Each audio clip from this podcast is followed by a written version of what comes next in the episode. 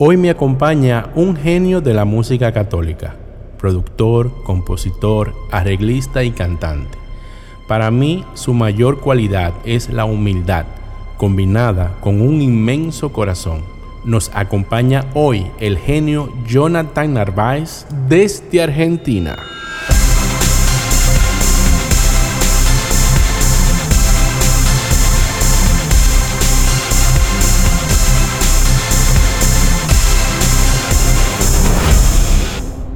Para mí es una gran bendición poder compartir en este momento con un ser humano que admiro, respeto y quiero muchísimo.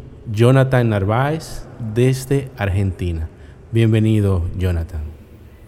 No, Junior, gracias a vos. Para mí es un gusto, una bendición, un honor poder compartir con, con vos este espacio que tan que me encanta que lo hayas creado, digamos, me encanta que hayas generado este espacio para para poder transmitir ideas, para poder compartir con las personas y la verdad que te agradezco un montón, es un honor para mí poder estar acá y también te admiro mucho. La verdad que es, una admiración mutua. Muchas gracias, mi hermano. Jonathan, ¿cómo nos conocimos? Bueno, aunque, aunque parecemos muy jóvenes, hace muchos años, como 20, ¿no? Eh, eran los primeros pasos de Internet, me acuerdo, y empezamos a usar el email y había un grupo que se llamaba Música Católica, creo, que la tenía un poquito la que guiaba toda Jessica James desde Miami. Y bueno, ahí nos conocimos, eh, intercambiando emails con mi hermana también, que cantábamos juntos y éramos unos locos.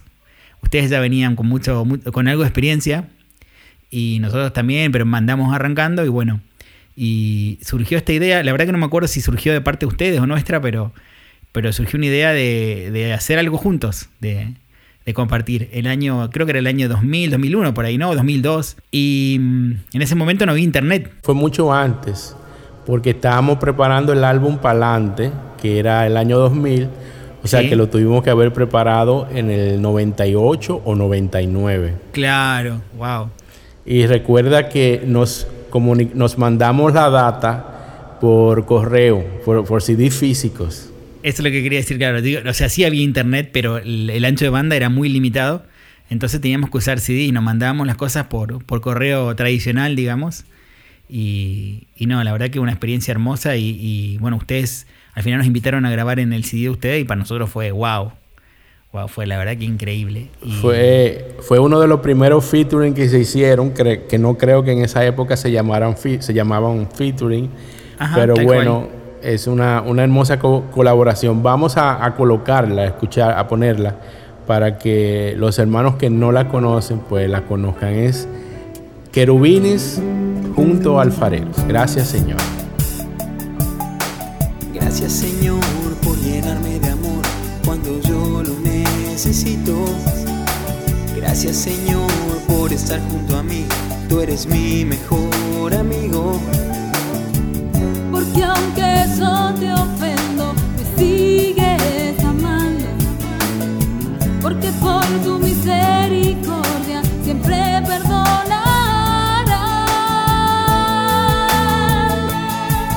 Porque sin tu amor mi vida no tiene sentido. Quiero seguir contigo, acercarme a ti.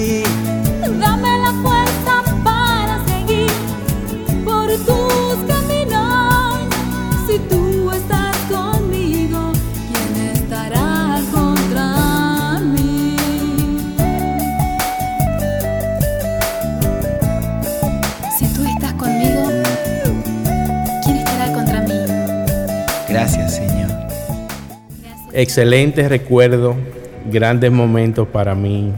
Eh, recordar esta, esta canción. La primera pregunta, o segunda pregunta más bien, es cómo tú te inicias en la música. Buenísimo. Bueno, em, mi papá toca la guitarra, ya de chiquito quería enseñarme y yo no quería mucho aprender porque cosa a veces de hijo que uno es medio rebelde. Entonces em, ahí me costaba un poco y después cuando él dejó de insistirme eh, agarré la guitarra. Igual era bastante chiquito.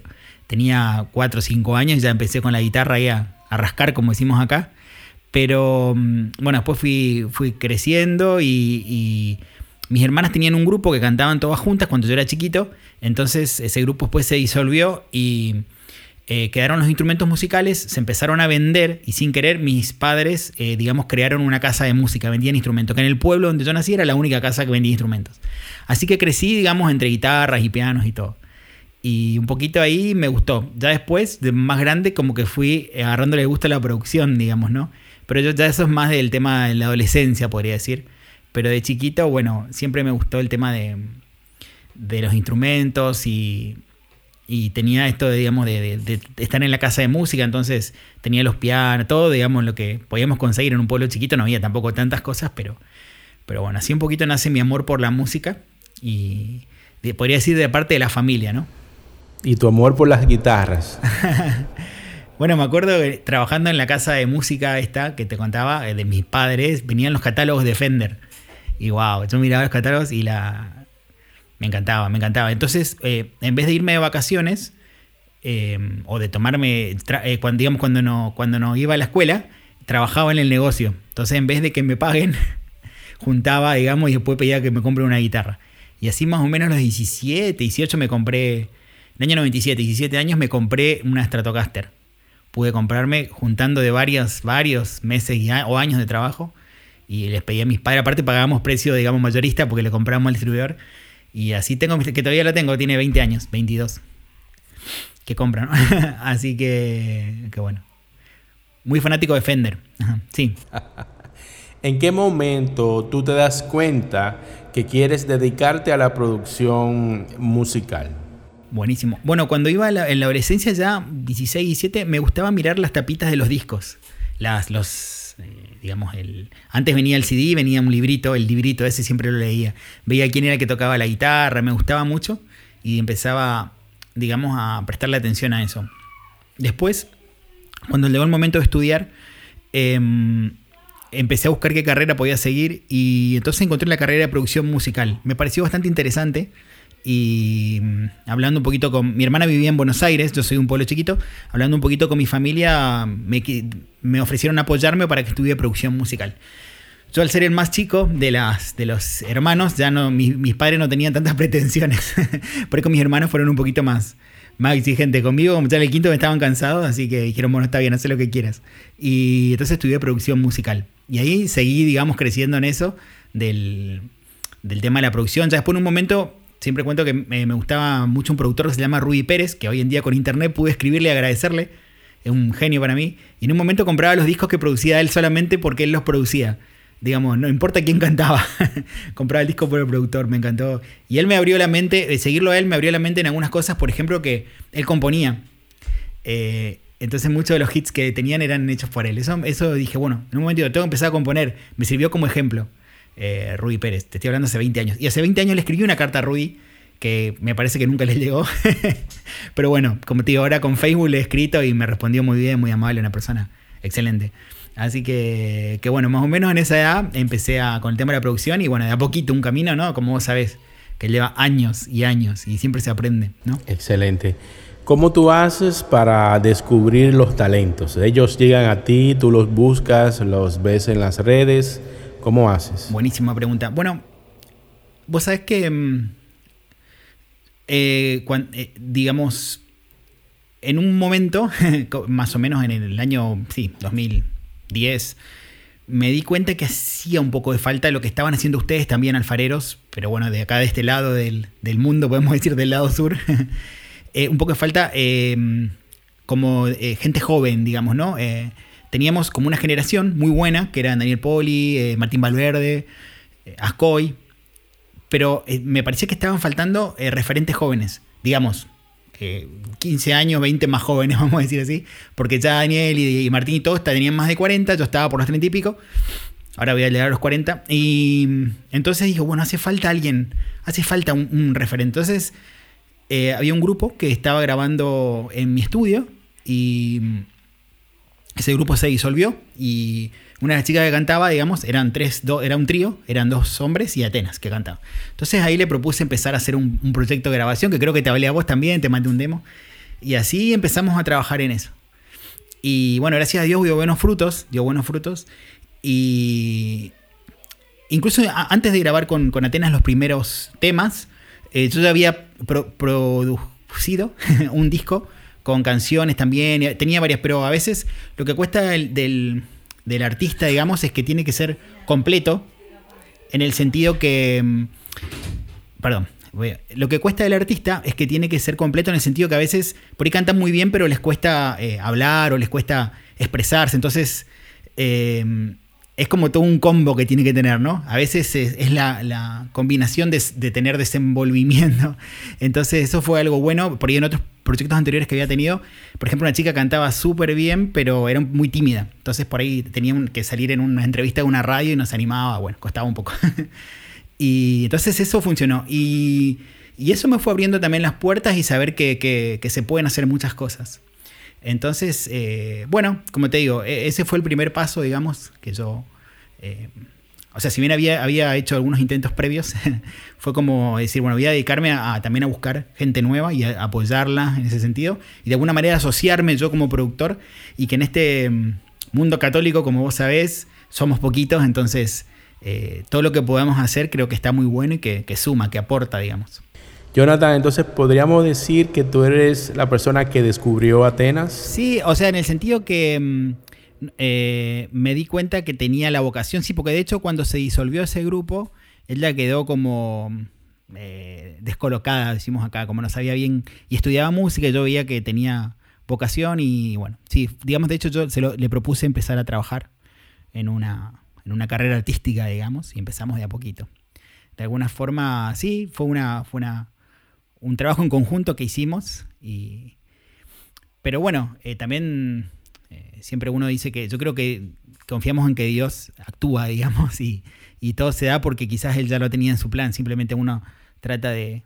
Dios pone cosas en el corazón de cada uno y uno trata de, seguirla y a veces, digamos, si uno más o menos eh, va en los caminos de Dios, se dan cosas maravillosas, ¿no? Que, fue esto que fue, creo que, que una bendición es hoy para la iglesia la carrera que él ya tiene y bueno, un poquito me, alegro que Dios me haya puesto en ese camino también. Amén. Cuéntame del primer hit de, de ustedes, de tuyo y de Atena, tú como productor y Atena como cantante. Buenísimo. Bueno, vos sabés que nosotros em, trabajando juntos, eh, bueno, primero hicimos un disco y ese disco logramos que la edición, digamos, nacional la tenga Editorial San Pablo de acá eran las discográficas argentinas, digamos, pues yo trabajaba mucho con ellos, le hacía los discos, digamos, para la editorial. Y mm, entonces después eh, había unos eh, músicos coreanos que a mí me gustaban que grababan en el living de su casa. Siempre eran grabaciones en el living de su casa, lo siguen haciendo todavía, son muy buenos. Entonces yo habría que hacer algo así en el living, no sé, me gustó esa idea. Hicimos un tema que, bueno, eh, tiene sus visitas, digamos, pues no fue wow. Y después un día vino a Atenas y teníamos el, mis suegros, los papás de mi esposa, tienen un garage, un garage donde guardan el auto. Muy, muy luminoso. Entonces vamos a grabar ahí. Pues muchos me dicen que es donde grabamos eh, Digno de Alabar y Santos, son unos que un fondo blanco.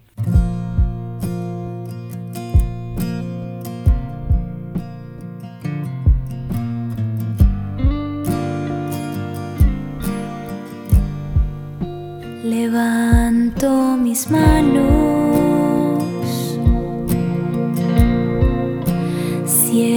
Cierro mis ojos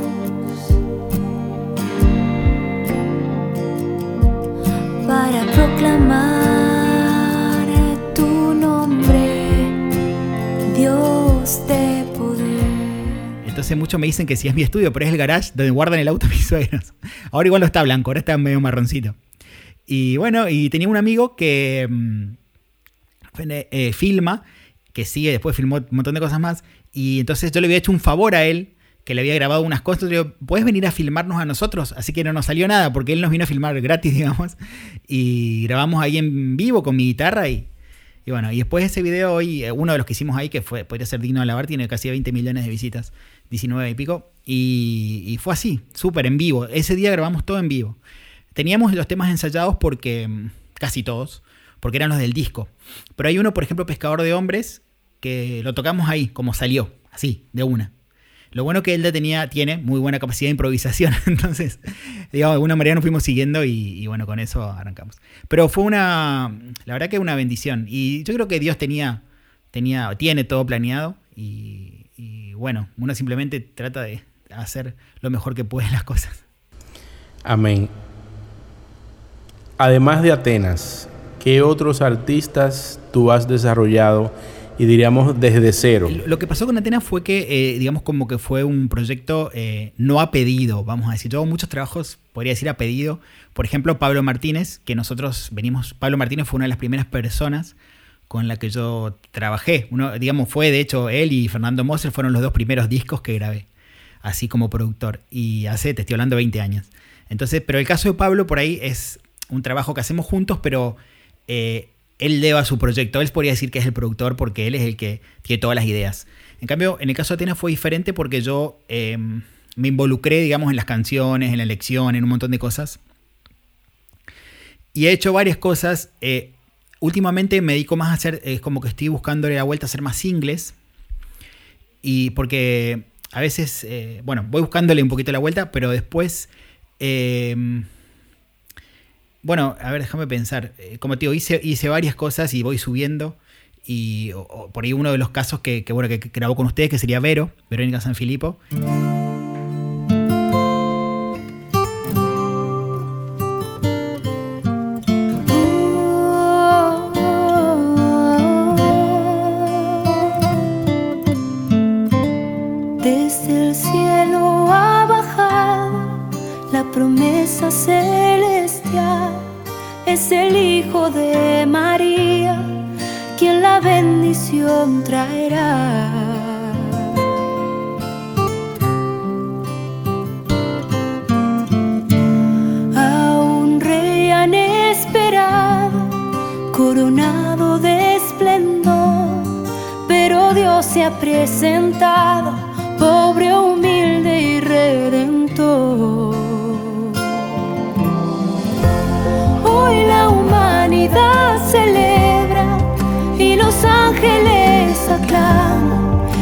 Señor se hizo presente, ha traído la esperanza. Ese niño indefenso, acostado en el pesebre, es el Salvador del mundo y nos vida perenne que Vero de hecho me, la presentó Atenas justo porque Atenas se fue de gira y la escuchó cantar y me dice, hay una chica que tiene que grabar con vos. Y bueno, y me la presentó y empezamos a grabar y, gracias a Dios también dio buenos frutos y, también me involucré de alguna forma en componer las canciones y juntos y bueno, un montón de cosas más. Em, y tengo varios proyectos que voy haciendo y voy desarrollando. Lo bueno de hoy en día es que uno puede ir haciendo de uno los temas y tenés otros recursos, ¿no es cierto? Podés grabar un poco en tu casa y vas viendo cómo sale y haces un video intermedio. Por ejemplo, hay una chica de Colombia que ahora grabamos un tema y, bueno, después por ahí hacemos otro, pero es como que antes era más el concepto del disco, ¿no es cierto? El del álbum completo.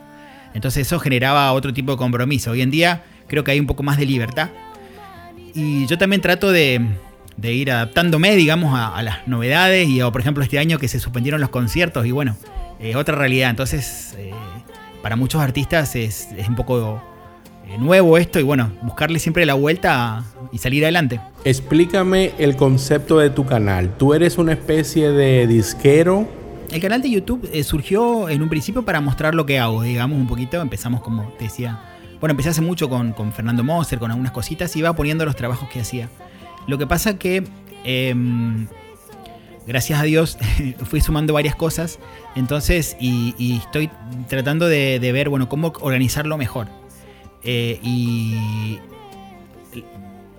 eh, digamos, es una constante evolución, como vos te das cuenta de lo que es la tecnología y cómo va avanzando todo. Entonces, en un comienzo surgió como un canal personal para, para subir los trabajos que voy haciendo. En un momento subía también canciones de amigos, le he subido temas al padre Edward, por ejemplo. A Juan Delgado, tengo un tema de Juan Delgado cuando eh, él sacó su disco, digamos, charlamos y le digo, estaría bueno que, si te sirve, le digo, ponemos un tema de él. Después, bueno, obviamente con el Grammy y todo ya, ya él súper explotó. Entonces, digamos, lo, saqué al video para, también para que él tenga, digamos, quiero decir, ya no, no, era útil, pero en su momento creo que sí fue bueno. Pero eh, lo que estoy tratando de hacer de a poquito es cerrarlo más a mis producciones donde yo, por ejemplo, compongo o tengo más activa, digamos, mi participación. Entonces es como un proceso de evolución que ahora justamente estoy en eso y por ejemplo estoy tratando de poner temas donde yo eh, compongo también, sea con el artista o sea, eh, porque si no lo que me pasa es que a veces como hago varias cositas tengo como mucho material y, y no sé si es tan bueno, me parece que es como que demasiado, a veces prefiero poner un tema cada una semana, 15 días, un mes, creo que es un poco mejor. No sé, estoy como buscándole la vuelta, pero como te digo, en un comienzo la idea siempre fue mostrar un poquito mi trabajo también a partir de ahí. Entonces, ¿eres disquero o no? Sí, es, para mí lo que yo trato de buscarle es el, formato actual de lo que eran las discográficas de antes. Antes las discográficas eh, grababan el CD y lo editaban, ¿no es cierto? Y, pero hoy en día, eh, ah, ¿qué pasa? Antes las discográficas tenían mucho poder. Primero invertían en el, trabajo. Después eh, te ponían en canales de televisión, tenían eh, legada a la gente. Entonces, si vos firmabas con Sony Music, bueno, vos lo sabes mejor que yo seguro, firmabas con Sony, tenías todo el apoyo de Sony. ¿Qué pasa hoy? El artista maneja mucho, el artista es eh, puede automanejarse. Entonces, lo que yo creo que el formato que estoy tratando de, encontrar es decir, bueno, soy un productor que se asocia a los cantantes. Y tratamos de, buscar un formato, por ejemplo, con algunos trabajos, eh, una chica de México que estoy trabajando, se llama Cindy, Cindy Esparza, que es buenísima. Eh, ella, por ejemplo, es muy buena haciendo videos también. Entonces le digo, bueno, ¿por qué no haces vos esta parte?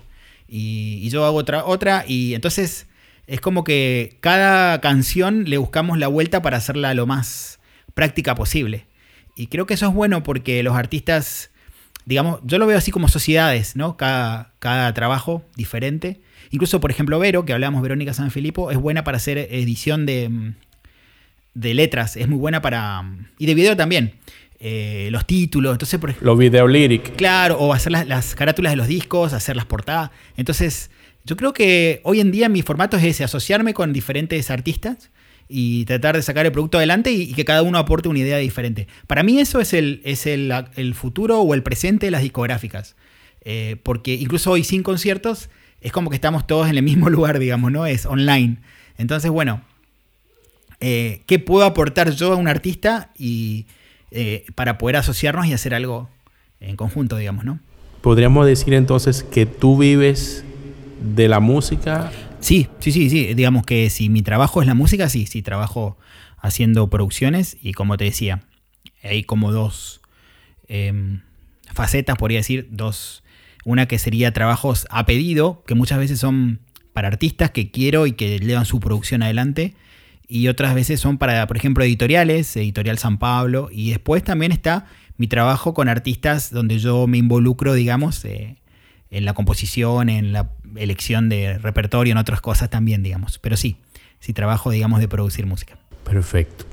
¿Cómo escoges las canciones? Bueno, yo creo, eh, es una pregunta interesantísima. Creo que a veces depende de la etapa donde está el artista porque a veces cuando uno está empezando creo que es bueno hacer temas que uno sabe que la gente, que va a llamar la atención. Por eso muchas veces empezamos haciendo covers.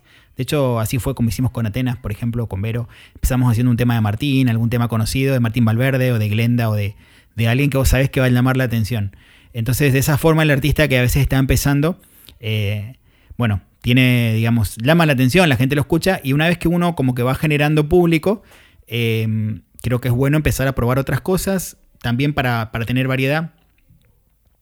Y también creo que eh, a veces la gente, eh, digamos, el, estilo musical que, más la gente busca es la música de alabanza oración, la música tranquila para orar.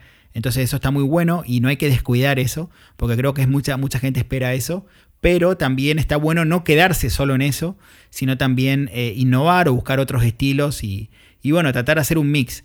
Pero por eso también creo que es bueno eh, ver la, etapa, digamos, donde está el artista, si está empezando, si ya tiene su público. Eh, por ejemplo, quizás usted alfareros que tienen tantos años, eh, ya sabemos que si hacen un tema movido, un tema lento, la gente lo va a escuchar por ser alfareros porque los conoce. Pero quizás un artista que está empezando tiene que buscarle llamar la atención a la gente y, que generar su público primero y eso implica a veces hacer algún cover o, buscarle la vuelta en ese sentido. Excelente. ¿Qué es lo más importante para ti a la hora de grabar?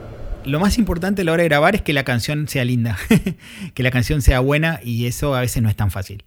Y después todo lo demás acompaña a la canción. Em, pero me ha pasado que, a veces son canciones eh, muy lindas y aunque a veces no estén del todo bien grabadas, incluso los videos no están tan buenos, Eh, a la gente le encanta porque es la canción lo que para mí en el, en, última instancia lo que, lo que queda en la memoria, lo que queda en el corazón de las personas. Hablemos de la música católica. ¿Qué le hace falta a la música católica? Buenísimo. Yo creo que la música católica eh, está en un, proceso, viene de un proceso que nosotros lo hemos vivido por años y creo que es algo bueno, creo que Dios lo quiere así.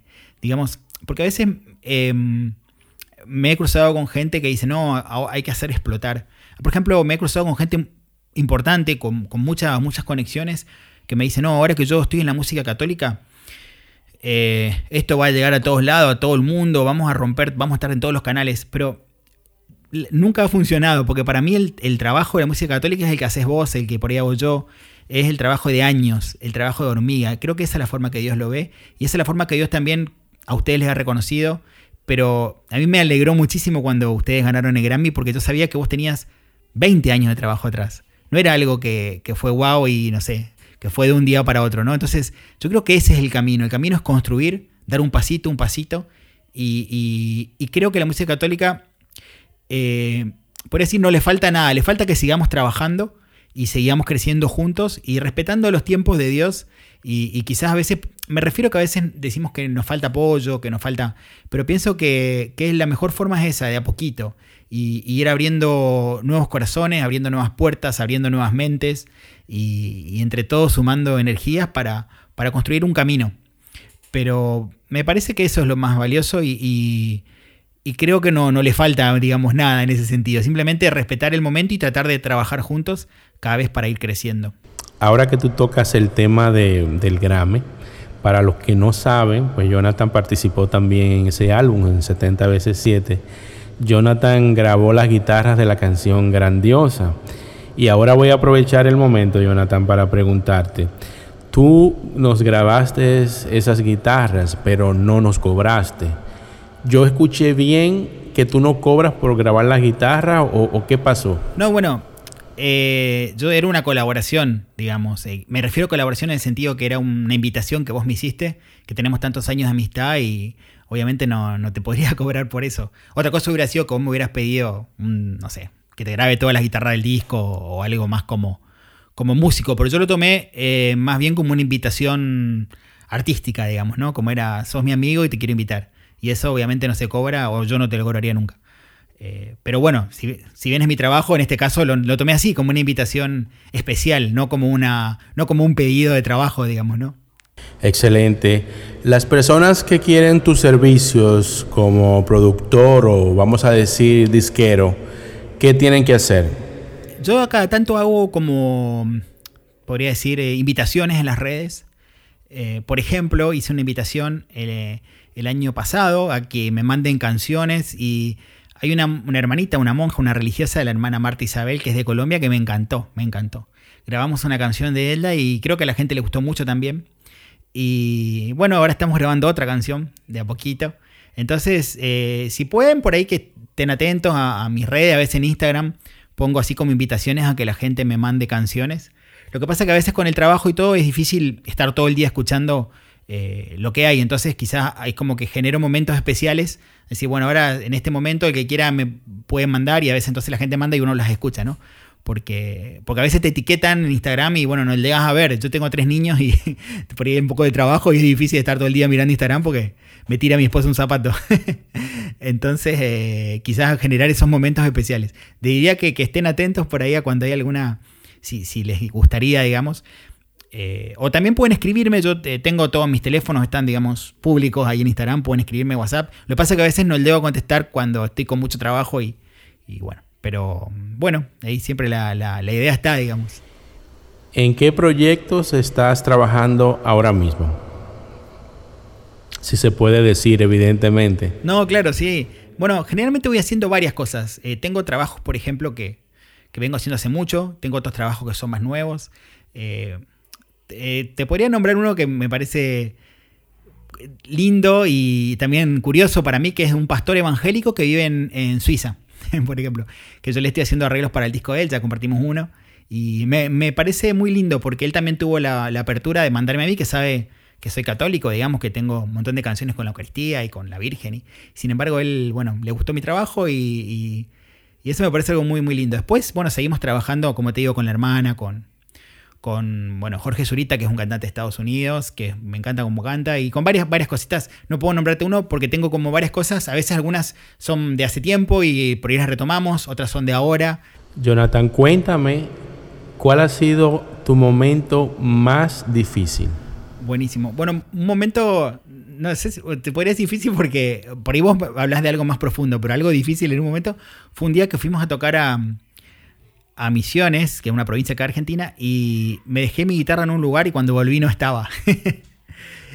y claro, había, era un lugar donde yo tenía muchos amigos, entonces uno de mis amigos eh, había agarrado la guitarra y la había puesto en otro lado, me la había guardado, pero no me avisó. Ay, que pensé que me habían robado la guitarra. No sé si en República Dominicana es así normal que roben, porque. Sí, sí. Eh, acá, si vos te descuidás, entonces pensé que me habían robado. Después, es muy gracioso porque un día fue a tocar a uno de los, conciertos en Estados Unidos. Claro, nosotros acá tenemos la mentalidad que hay que cuidar las cosas. Entonces, estábamos bajando equipos en Nueva York y yo digo, bueno, ¿quién va a quedarse a cuidar los equipos? Y todos me miraron como diciendo, ¿por qué hay que cuidarlo? claro, nadie iba, iba a robar nada ahí. Pero en ese momento fue, fue un poco...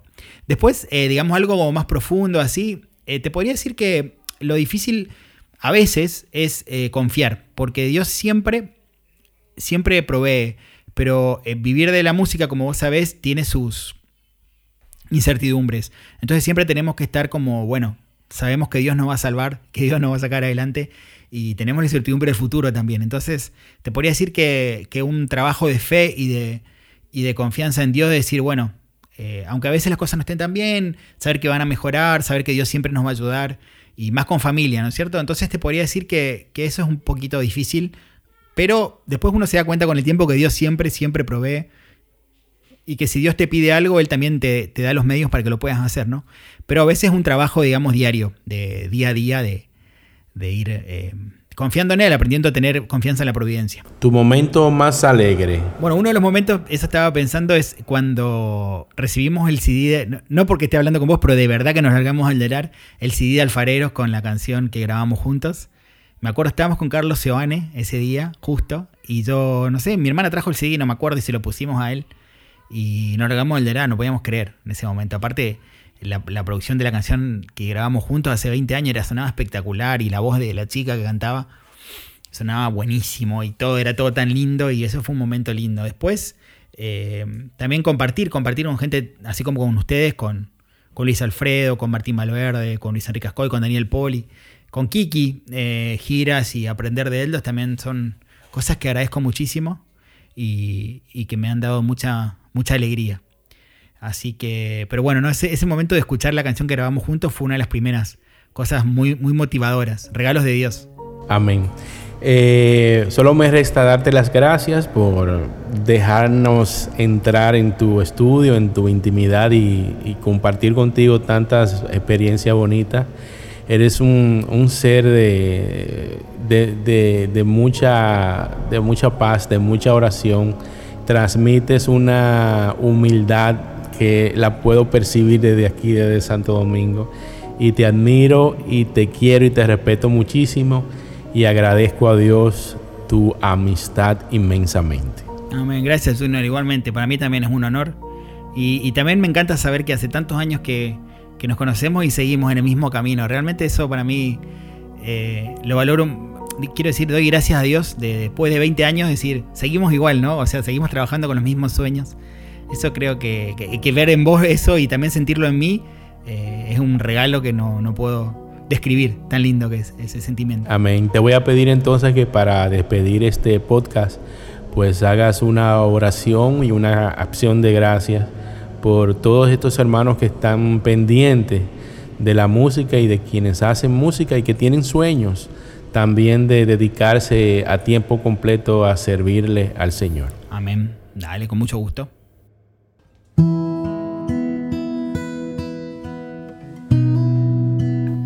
Gracias, Señor, por darnos este hermoso don de la música. Señor Jesús, desde el fondo de nuestro corazón te pedimos que nos haga santos, humildes, servidores.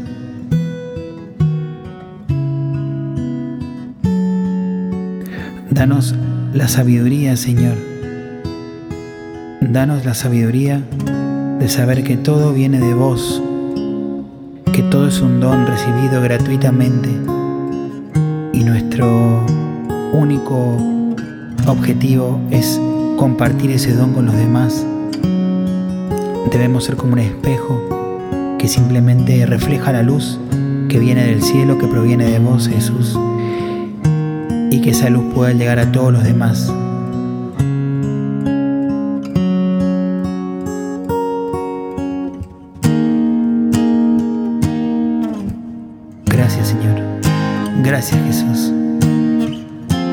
Gracias por todo lo que nos das,